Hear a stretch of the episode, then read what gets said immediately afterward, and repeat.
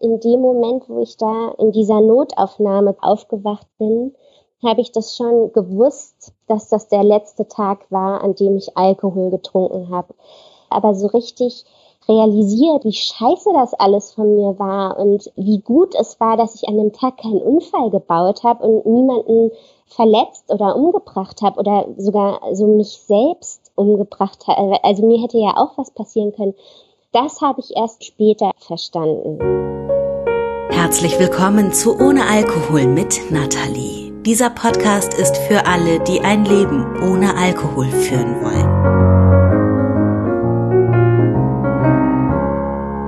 Ich rede heute mit der Medienmanagerin Sonja Westphal darüber, wie das vermeintliche Ende der Welt zu ganz viel Schönem führen kann.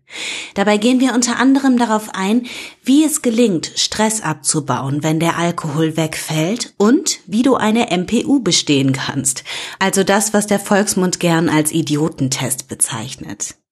In Sonjas Fall war das vermeintliche Ende der Welt nämlich eine Autofahrt vor rund fünfeinhalb Jahren um genau zu sein, eine Alkoholfahrt am Freitag, den 11. Juli 2014.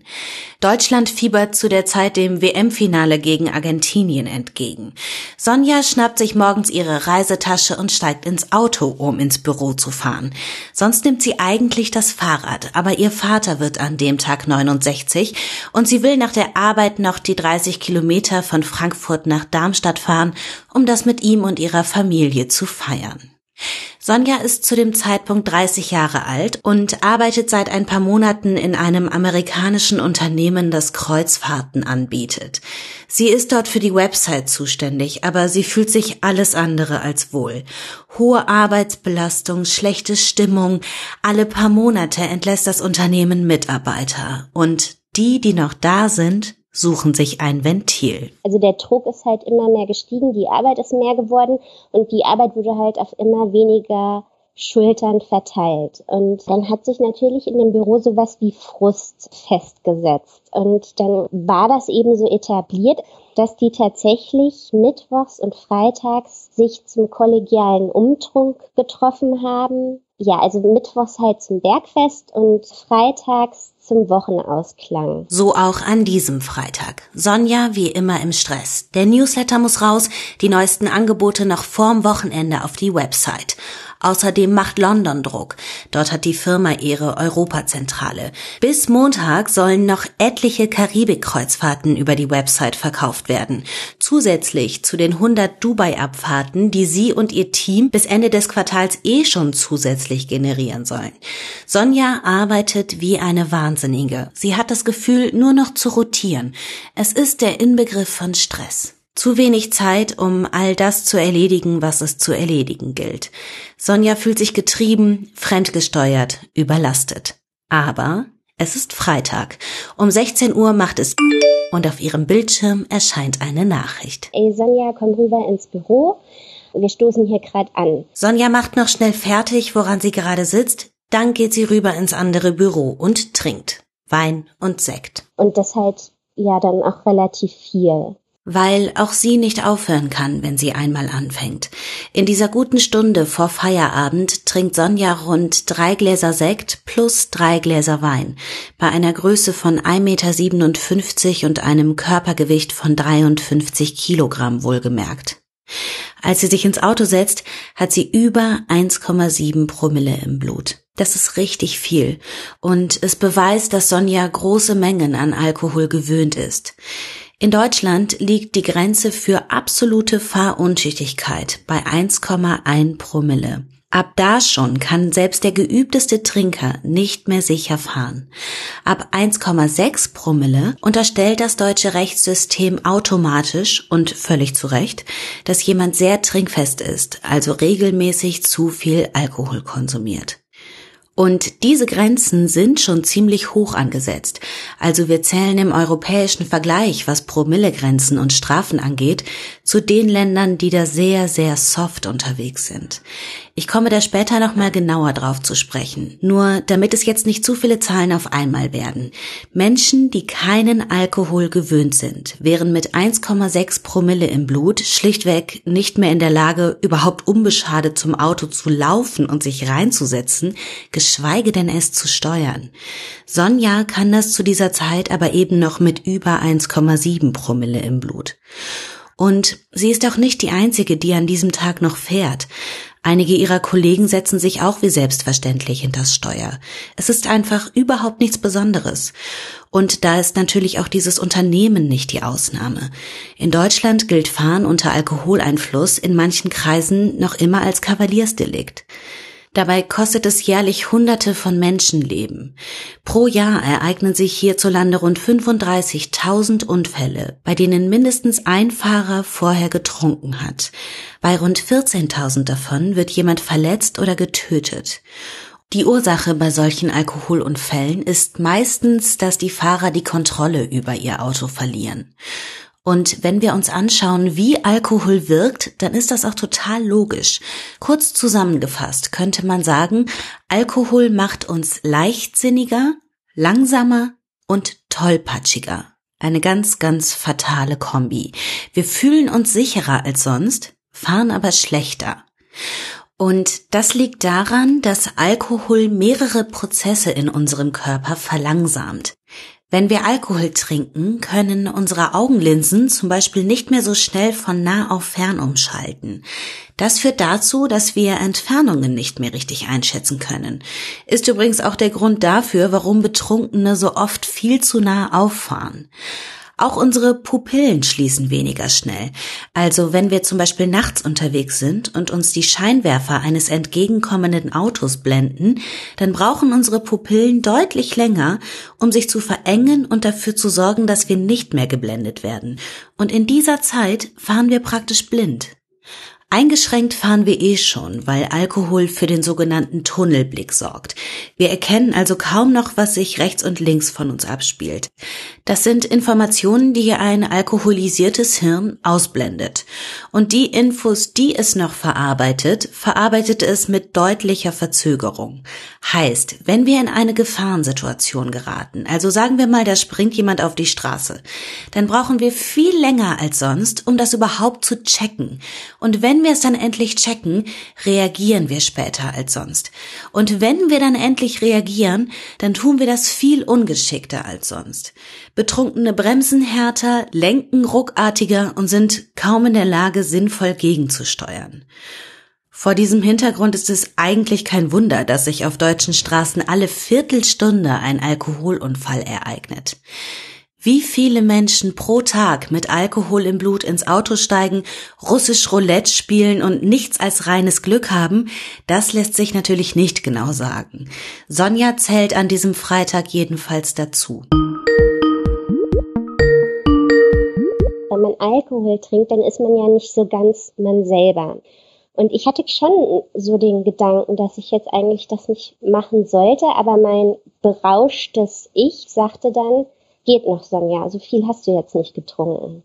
Und ich habe mich dann halt ins Auto gesetzt und dann bin ich auch ganz normal, also es hört sich so blöd an, aber ich bin ganz normal von Frankfurt nach Darmstadt gefahren. Also da musst du die A5 Richtung Süden fahren. Und kurz bevor ich angekommen bin, ist mir schon schlecht geworden. Also ich hatte so wie so ein Würgereiz. Und dann habe ich in der Straße meiner Eltern den Motor des Autos abgestellt, nachdem ich geparkt hatte und musste mich erstmal aufs Lenkrad übergeben. Oh je. Ja.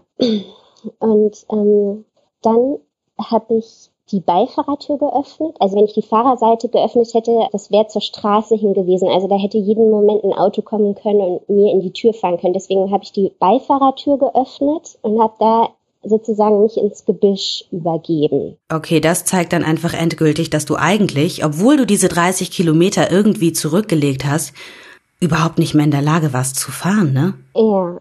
So, und dieses Szene haben zwei Passanten beobachtet und haben daraufhin den Krankenwagen gerufen, weil für die war es halt offensichtlich, dass ich alkoholisiert gefahren bin und dass ich eine Alkoholvergiftung habe.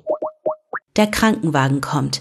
Ihr Vater bekommt das mit, schaut aus dem Fenster und sieht, oh weia, die sind ja wegen meiner Tochter da. Mein Vater kam dann raus und hat meinen Namen gerufen, hat versucht mit mir zu sprechen und ich war halt überhaupt nicht ansprechbar. Und das nächste, woran ich mich erinnern kann, ist, dass ich irgendwo auf so einer Pritsche auf dem Boden in der Notaufnahme wach geworden bin und ich hatte eine Nadel in der Hand, also so ein Zugang. Also ich hing da irgendwie an einem Tropf dran. Und dann standen da zwei Polizisten. Ich habe das mitgekriegt, dass sie versucht haben, mit mir zu reden, aber ich habe keinen Ton rausbekommen. Und dann hat der eine gesagt, komm, lass die. Und dann haben sie meine Handtasche aufgemacht und haben meinen Führerschein eingezogen. Und ich lag da und habe gedacht, so kannst du wirklich nicht mehr weitermachen, so kannst du nur krepieren. Nach ein paar Stunden ist Sonja wieder in der Lage, sich zu bewegen und zu sprechen. Ihr Vater holt sie ab und erzählt ihr, dass er ihr Auto sauber gemacht hat. Sonja sitzt auf dem Beifahrersitz neben ihm und fühlt diese seltsame Kombination aus theoretischem Gefühl und praktischem Nichts. Diesem ich weiß, dass ich jetzt etwas fühlen müsste und ich weiß sogar, was ich fühlen müsste, aber irgendwie ist da nichts. Es hat mir leid getan, dass, weil ich wusste, dass mein Vater an dem Tag Geburtstag hat, dass ich ihm das so kaputt gemacht habe. Aber ich kann mich erinnern, dass ich eigentlich gar nichts gefühlt habe. Also so voll stumpf war, so gefühlslos. Am nächsten Tag kommt die Scham. Sie ist so groß, dass Sonja das Wochenende bei ihrer Familie vorzeitig abbricht, sich in den Zug setzt und zurück nach Frankfurt fährt.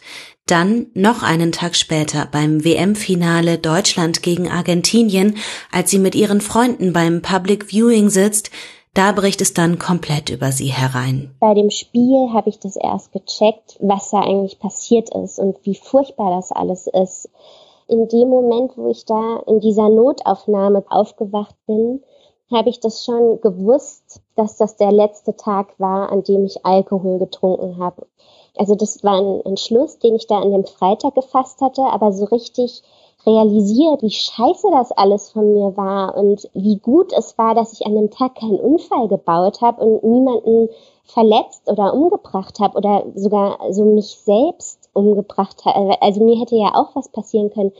Das habe ich erst so 48 Stunden später an dem Sonntag verstanden. Es ist einer dieser Momente, in denen man umgeben ist von Menschen und sich dennoch Mutterseelen allein fühlt. Wirklich alle um mich herum haben gejubelt, waren voller Freude und ich hatte echt Schwierigkeiten, da die Tränen zurückzuhalten. Ich saß da und ich habe eigentlich gar nicht so viel von dem Spiel und was da so um mich herum passiert ist mitbekommen, weil ich so voll in meinem eigenen Fenster so wie in Trance war. Also weil ich wusste halt, das wird jetzt nicht so leicht, was da auf dich zukommt. Und es wurde dann auch nicht leicht. Dieser Trance-Zustand hält noch etwa einen Monat an. Sonja geht zur Arbeit, erledigt sie, erzählt ihren Kollegen aber nicht, was passiert ist. Sie funktioniert einfach weiter. Doch mit der Zeit nervt sie, dass sie ihre Wocheneinkäufe und Wasserflaschen zu Fuß nach Hause schleppen muss. Dann wird ihr klar, dass sie sich ihre geliebten Campingurlaube ohne Führerschein auch abschminken kann. Sie beschließt, ich will meinen Führerschein zurück. Ihr Vater weist sie darauf hin, dass sie dann zur MPU muss, zur medizinisch-psychologischen Untersuchung. Bei einem Blutalkoholwert ab 1,6 Promille gibt es in Deutschland keine andere Möglichkeit, seinen Führerschein zurückzubekommen. MPU. Bei diesem Begriff schießen Sonja all die Schlagworte und Stammtischweisheiten in den Kopf, die wohl den meisten von uns in den Kopf schießen. Idiotentest, reine Schikane, Behördenwillkür, Geldschneiderei, kann man kaum bestehen, ist im Grunde ein Glücksspiel. Und wie so oft mit Stammtischparolen ist das eine extrem verzerrte Sichtweise auf die Realität. Räumen wir mal auf. Die MPU ist eine medizinische und psychologische Untersuchung, anhand derer überprüft wird, ob jemand geeignet ist, am Straßenverkehr teilzunehmen. Sei es mit dem Auto, mit dem LKW, mit dem Fahrrad, mit dem E-Roller bzw. E-Scooter, dem Rollstuhl oder der Pferdekutsche. Das ist vollkommen egal. Und es ist übrigens auch egal, mit welchem Verkehrsmittel man betrunken fährt. Also der Führerschein ist beim Fahrrad und beim E-Roller genauso weg wie beim Auto. Rund 90.000 Menschen in Deutschland melden sich jährlich zur MPU und nur gut die Hälfte davon bekommt den Führerschein unmittelbar danach beziehungsweise wenn überhaupt zurück. Und es müssen übrigens auch nicht alle wegen Alkohol zur MPU, aber mit Abstand die meisten. Andere Gründe sind natürlich andere Drogen und zu viele Punkte in Flensburg, also acht oder mehr. Und so so ganz generell betrachtet, wenn man sich so die Funktion der MPU anschaut, dann ist sie ein Instrument, das der deutsche Staat einsetzt, um die Zahl der Verkehrstoten und Verletzten zu reduzieren. Und das Verfahren an sich hat sich auch echt bewährt. Aber bis so eine MPU angeordnet wird, muss schon echt viel passieren. Ich habe eben ja schon mal erwähnt, dass Deutschland da recht milde unterwegs ist. Und so richtig deutlich wird das, wenn wir uns mal anschauen, welche Regeln um uns herum so gelten. Also in Rumänien, Tschechien, Ungarn, der Slowakei und in Estland zum Beispiel muss man komplett nüchtern sein, um überhaupt Auto fahren zu dürfen. 0,0 Promille. In Norwegen kann schon mit 0,5 Promille im Blut eine Geldstrafe von eineinhalb Bruttogehältern auf einen zukommen. Also das, was du vor Steuern und Abgaben in eineinhalb Monaten verdienst. Und für Sonjas Fall habe ich auch noch ein paar Beispiele rausgesucht. In Irland hätte sie mit ihren 1,74 Promille zum Beispiel mit einer Führerscheinsperre von bis zu drei Jahren rechnen können. In Finnland sogar mit mehreren Jahren Gefängnis. Und in Italien hätte die Polizei bei so einem Wert ihr Auto beschlagnahmen und versteigern dürfen. Aber Sonja lebt in Deutschland, heißt, sie musste wegen Trunkenheit im Verkehr 1800 Euro Strafe zahlen und konnte ihren Führerschein nach einer Sperrfrist von einem Jahr zurückerlangen. Das ist nicht nichts, ne? Um Gottes Willen. Für jeden, den das trifft, ist das hammerhart. Aber im Vergleich zu anderen Ländern und im Vergleich zu dem, was man riskiert, ist es eben verhältnismäßig milde. Sonja geht jedenfalls zum TÜV und lässt sich beraten, wie sie das mit der MPU am besten angeht, weil sie überhaupt keine Vorstellung davon hat, wie das alles so abläuft. Und die empfehlen ihr dort zur Vorbereitung ein Buch. Der Testknacker bei Führerscheinverlust von Thomas Wagenpfeil. Das ist ein Mann aus der Praxis. Bevor er dieses Buch schrieb, hatte er als verkehrspsychologischer Gutachter schon viele tausend Gutachten verfasst. Im Testknacker gibt er Einblick in die Rechtslage, er erklärt den Ablauf einer MPU und er beschreibt, wie man sich am besten darauf vorbereiten kann. Sonja kauft sich das Buch und nimmt es mit in den Sardinienurlaub, damit sie es ganz in Ruhe durcharbeiten kann. Urlaubsstimmung kommt allerdings nicht auf. Das war eine ganz, ganz harte Lektüre. Also weil da halt ganz krasse Fakten so drinne stehen, also über Alkoholismus und übers Fahren und wie schwer das eigentlich für jemanden ist, der mal seinen Führerschein verloren hat, den dann wiederzubekommen.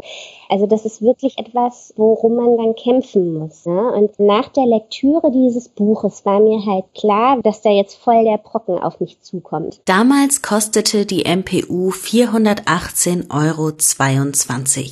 Mittlerweile sind es ein paar Euro mehr. Am Ablauf hat sich nichts geändert. Die Untersuchung basiert auf folgendem Prinzip. Du bist betrunken Auto gefahren. Der deutsche Staat hat also berechtigte Zweifel daran, dass du dich zur Teilnahme am Straßenverkehr eignest. Du hast aber die Möglichkeit, das Gegenteil zu beweisen. Und um das zu tun, musst du zu einer amtlich anerkannten Begutachtungsstelle für Fahreignung gehen, wie das im allerschönsten Behördendeutsch heißt, also zum Beispiel zum TÜV. Und diese Stelle beauftragst du dann damit, zu dokumentieren, dass du dich nach deiner Sperrfrist wieder für den Straßenverkehr eignest. Und genau das prüft sie anhand dieser MPU. Und die besteht aus vier Teilen. Sie startet mit medizinischen und psychologischen Fragebögen. Also da kommen dann zum Beispiel Fragen dazu, ob du zurzeit in ärztlicher Behandlung bist, welche ernsthaften Erkrankungen du im Leben schon hattest, ob du einen Entzug gemacht hast, wie viel Promille damals nach der Alkoholfahrt gemessen wurden, wie viel du vor der Fahrt getrunken hast, wie weit du gekommen bist und so weiter. Dieser Teil ist dazu da, dass sich der verkehrspsychologische Gutachter auf euer Gespräch vorbereiten kann. Im zweiten Teil der MPU absolvierst du am Computer einen Test zum Reaktions- und Konzentrationsvermögen. Dann kommt der erste von zwei Gutachtern ins Spiel, nämlich der Arzt. Der checkt im dritten Teil der MPU auf rein medizinischer Ebene ab, ob du zum Zeitpunkt der MPU immer noch zu viel trinkst und das macht er zum Beispiel, indem er sich deine Leberwerte und deine Haut anschaut. Also bei der Haut schaut er dann, ist sie gerötet, haben sich rote Äderchen gebildet und so weiter. Dann kommt der vierte Teil und das ist das Herzstück der MPU. Da untersucht ein Verkehrspsychologe in einem Gespräch, das so rund 30 bis 60 Minuten dauert, wie wahrscheinlich es ist, dass du in Zukunft wieder betrunken fährst. Und um das herauszufinden, klopft er ab, ob du dir darüber im Klaren bist, wie falsch du dich verhalten hast, ob du dir darüber im Klaren bist, wie problematisch dein Umgang mit Alkohol war und was du seitdem getan hast, um daran etwas zu ändern. Also man muss sich eigentlich hinsetzen und mal darüber nachdenken, warum man Alkohol getrunken hat. Und bei mir kam dann halt so was raus, wie ich habe das wegen der Entspannung getrunken, und vor allen Dingen wegen dem Frust, den ich so hatte. Und dann muss man halt im weiteren Schritt sich hinsetzen und gucken, was kann man denn stattdessen machen? Also was gibt es, was den gleichen Effekt bei mir hervorruft? Also zum Beispiel kann ich mich gut beim Yoga entspannen oder in der Sauna oder nach dem Sport. Und dann muss man hergehen und seinen Alltag entsprechend umbauen. Also bei Yoga und Sport machen, das nimmt ja viel mehr Zeit in Anspruch, als so einen Schluck Wein zu trinken. Das heißt, du musst irgendwie so Zeitfenster in deinem vollgepackten Alltag schaffen, dass du das halt hinkriegst. Also es reicht halt nicht nur diese Abstinenz nachzuweisen, sondern du sollst ja auch deine Stabilität nachweisen und dann gehören genau solche Punkte da halt mit rein, dass du halt jetzt andere Ventile hast, wo du deine Entspannung oder deinen Frustabbau etc. hernimmst. Ich weiß aus den Programmen, die ich anbiete, dass es vielen, vor allem am Anfang, geradezu unmöglich erscheint, ihren Alltag so umzukrempeln, dass sie Zeit haben für sowas wie Sport, Sauna oder Meditation. Und wenn du auch zu denen zählst, die nicht wissen, wo sie die Zeit nur hernehmen sollen, dann weißt du, was ich meine. Dann kommt einfach alles fürs eigene körperliche und seelische Wohlergehen zuletzt. Der Punkt ist nur, wenn du das nicht änderst, dann wird das mit dem Alkohol auch nicht aufhören. Wenn Stress der Trigger für deinen Alkoholkonsum ist, dann musst du entweder den Stress reduzieren oder andere Wege finden, um den Stress abzubauen. So wie Sonja, die hat durch den Testknacker nicht nur begriffen, dass sie ein ziemlich großes Alkoholproblem hat, sie hat auch begriffen, dass allein der Vorsatz, nicht mehr zu trinken, nie ausreicht, um aufzuhören zu trinken. Sie hat begriffen, dass man handeln muss, um abstinent zu leben. Dass man eben zum Beispiel Zeit schaffen muss für solche Dinge wie Sport, Yoga, Sauna, für sich selbst. Und es gibt einen super guten Trick, mit dem du dafür sorgen kannst, dass dir das gelingt, Zeit für diese Dinge zu schaffen. Trag sie dir in deinen Kalender ein, mit Datum, Uhrzeit und Ort. Und dann behandle diese Termine, als hätten sie oberste Priorität. Halte sie ein, komme was wolle. Ganz simpler Trick, funktioniert mega gut. Gesetzt den Fall, dass du ihn anwendest. Als Sonja den Testknacker durch hat, besucht sie noch eine verkehrspsychologische Schulung. Zum einen, um ihre Sperrfrist zu verkürzen, zum anderen, um sicherzustellen, dass sie auch auf Dauer abstinent lebt. Und es war halt so das erste Mal, dass ich auf andere Alkoholfahrer getroffen bin. Und da hatte ich tatsächlich den Eindruck, dass sie das alles nicht sehr ernst nehmen wie ich. Weil für mich war das halt mega schlimm. Das war so für mich wie das Ende der Welt, dass mir das überhaupt passiert ist und dass ich mich in Gefahr gebracht habe und vor allen Dingen auch andere Leute in Gefahr gebracht habe. Und die fanden das so Larifari. Das waren halt so also ich habe die immer die Stammtischherren vom Fußball genannt, weil das waren alles so 50 plus Männer und die haben die ganze Zeit wirklich nur über diese Bundesliga gesprochen, also weil diese Schulungen haben immer samstags stattgefunden Und die haben mir dann auch erzählt, dass sie nach wie vor mit ihrem Auto rumfahren. Und ich habe mir gedacht, ihr könnt doch nicht mit dem Auto fahren, wenn ihr überhaupt keinen Führerschein habt. Und vor allen Dingen, wenn die erwischt worden wären, dann hätte es mal richtig Ärger gegeben. Also das, das war vielleicht auch ein bisschen auffällig so an mir, dass ich das total ernst genommen habe. Und ich habe da auch total viel geweint in diesen Schulungen. Also diese Verkehrspsychologin, die diese Schulung geleitet hat, hat auch die ganze Zeit zu mir gesagt, dass ich mir nicht so den großen Kopf machen muss, weil mein MPU-Fall gar nicht so kompliziert sei. Und ähm, im Vergleich seien die MPU-Fälle der anderen Teilnehmer wohl viel komplizierter, weil die halt überhaupt nicht diese Einsicht so hatten, wie scheiße das alles war oder wie scheiße das ist, betrunken Auto zu fahren. Ja gut, und dann ist auch klar, woher diese hohen Durchfallquoten kommen, ne? Ja, richtig, genau.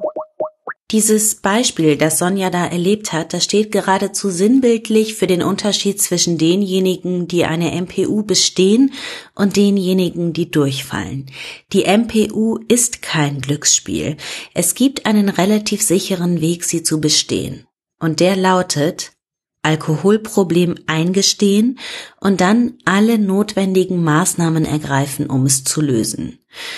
Und klar, ich meine, wir wissen alle, wie hart das ist, aber das ist der Königsweg, auch bei der MPU. Auf der anderen Seite gibt es ziemlich sichere Methoden, die MPU nicht zu bestehen. Und die lauten Ausreden, herunterspielen, lügen und beschönigen. Solche Sätze wie eigentlich trinke ich gar nicht viel. Das war an dem Tag echt die totale Ausnahme. Oder da muss mir echt jemand was ins Glas geschüttet haben. Oder ich habe gar nicht so viel getrunken, ich kann mir diesen Promillewert überhaupt nicht erklären. Oder ich kann tatsächlich auch mit Alkohol im Blut noch sehr gut fahren. Das sind für den Gutachter Indikatoren dafür, dass da jemand noch immer ein ganz schön großes Alkoholproblem hat. Und das liegt schlichtweg daran, dass jemand, der sein Problem erkannt hat und es angegangen ist, solche Sätze nie im Leben von sich geben würde. Sonja fertigt im Zuge ihrer Vorbereitung ein 30-seitiges Skript an, in dem alles steht, was sie braucht, um abstinent zu bleiben. Zum Beispiel konkrete Strategien, also sowas wie Zeit schaffen für Yoga, Sport und Sauna. Oder eine Liste von Ersatzgetränken, mit denen sie bei Feiern oder mit ihren Kollegen anstoßen kann. Eistee statt Sekt, Club Mate statt Wein, sowas. Da steht zum Beispiel auch drin, dass sie zu den anonymen Alkoholikern geht, wenn ihr alles zu viel wird, wenn einfach alles nur noch anstrengend und ätzend ist. So vier, fünf Mal hat sie das in ihren jetzt fünfeinhalb Jahren Abstinenz auch schon gemacht und das hat ihr auch immer geholfen. Aber der wichtigste Teil dieses Skripts ist ein Vertrag, den sie aufgesetzt hat. Auch das war übrigens eine Hausaufgabe der verkehrspsychologischen Schulung. Und ausgerechnet dieser Vertrag, der birgt voll die Romantik in sich. Aber da müssen wir jetzt noch mal kurz ein bisschen für ausholen. Als Sonja drei Monate nüchtern ist, lernt sie Miguel kennen. Die beiden sind bei einer Online-Plattform zur Partnersuche angemeldet und Miguel findet Sonja gut und schreibt sie an. Hey, willst du dich mal mit mir treffen? Dann haben wir uns halt getroffen. Und er ist halt ganz, also der war irgendwie so, so lieb. Und das ist so ein Mensch, den kannst du eigentlich alles erzählen, weil der ist total unkompliziert auch. Und es ist auch so, der ist zweisprachig erzogen worden. Und ich habe auch durch Studium mal ein halbes Jahr, also als Erasmus-Studentin in Spanien gelebt. Und ich habe sowieso jeden Sommerurlaub in Spanien verbracht. Und der hat halt hin und wieder dann auch Spanisch gesprochen und irgendwie, wenn der Spanisch spricht, dann kriegt er so eine andere Stimmfarbe und das hat mir total gut gefallen.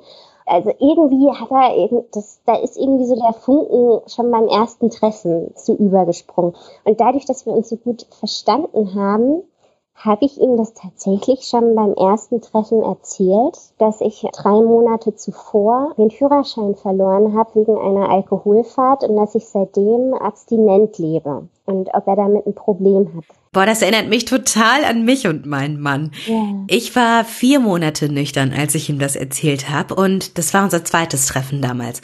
Und ich weiß noch, wie wir da an meinem Küchentisch saßen, Kürbissuppe gegessen haben, die ich gekocht habe und ich nur so dachte, Du musst das jetzt erzählen. Das, was hier gerade entsteht, das ist so schön, so groß. Du, du musst jetzt raus mit der Wahrheit. Ich musste mich allerdings krass überwinden und ich habe ihm das dann erzählt und ich weiß noch, dass ich meine eigene Stimme kaum hören konnte, weil mein Herz so laut gepocht hat. Es hat in meinem Kopf gepocht. Und dieser Moment, ich werde das nie vergessen. Wie hat Miguel denn reagiert? Also er fand das krass, dass ich den Führerschein verloren habe, aber man hat halt irgendwie an seiner Reaktion gemerkt, dass er das nicht so schlimm findet. Also dass es für ihn jetzt kein Grund ist, mich nicht weiter kennenzulernen. Und das fand ich total groß von ihm. Also da habe ich halt gemerkt, was er eigentlich für eine Persönlichkeit hat. Und Boah, das war bei uns auch genauso. Ich erzähl das so, ne, schäm mich zu Tode, kippe fast vorm Stuhl vor lauter Herzklopfen und er sagt so, okay. ja, Und ich dachte so, what? Das, das stört dich jetzt gar nicht? Und ich konnte es auch überhaupt nicht fassen. Ich dachte nur so, boah, was bist du für ein starker, toller Mann. ja, Das hat, mich hat das einfach umgehauen. genau, genau. Und er fand das alles halt nicht schlimm. Und also da habe ich gemerkt, wie menschlich er eigentlich ist. Ne? Und Ja, total. ich merke halt, also ich bin jetzt schon eine ganze Weile mit ihm zusammen, ich lebe mit ihm zusammen, wir haben zwei Kinder. Er ist auch nicht perfekt, ne? Aber ich habe auch das Gefühl, du musst überhaupt nicht perfekt sein. Und das ist so dieser Druck, den er von meinen Schultern genommen hat. Deswegen sage ich auch immer, dass ich es wahrscheinlich der Alkoholfahrt zu verdanken habe oder dem, dem Nüchternsein zu verdanken habe, dass ich das alles so an ihm sehe und erkenne, was er für ein großer Typ ist, was er für eine Persönlichkeit einfach hat. Ja, das ist echt noch eine Parallele. Ja, Also ohne meine Abstinenz, ohne dieses alles auf den Kopf stellen und neu ordnen, hätte ich im Leben nicht erkannt, wie fantastisch mein Mann ist. Ich hätte es nicht sehen können, wenn ich in meinem alten Denken noch gewesen wäre. ja, Und du hast ja diesen Vertrag, ne? Und du hast Miguel dann darum gebeten, den zu unterschreiben, oder wie war das? genau.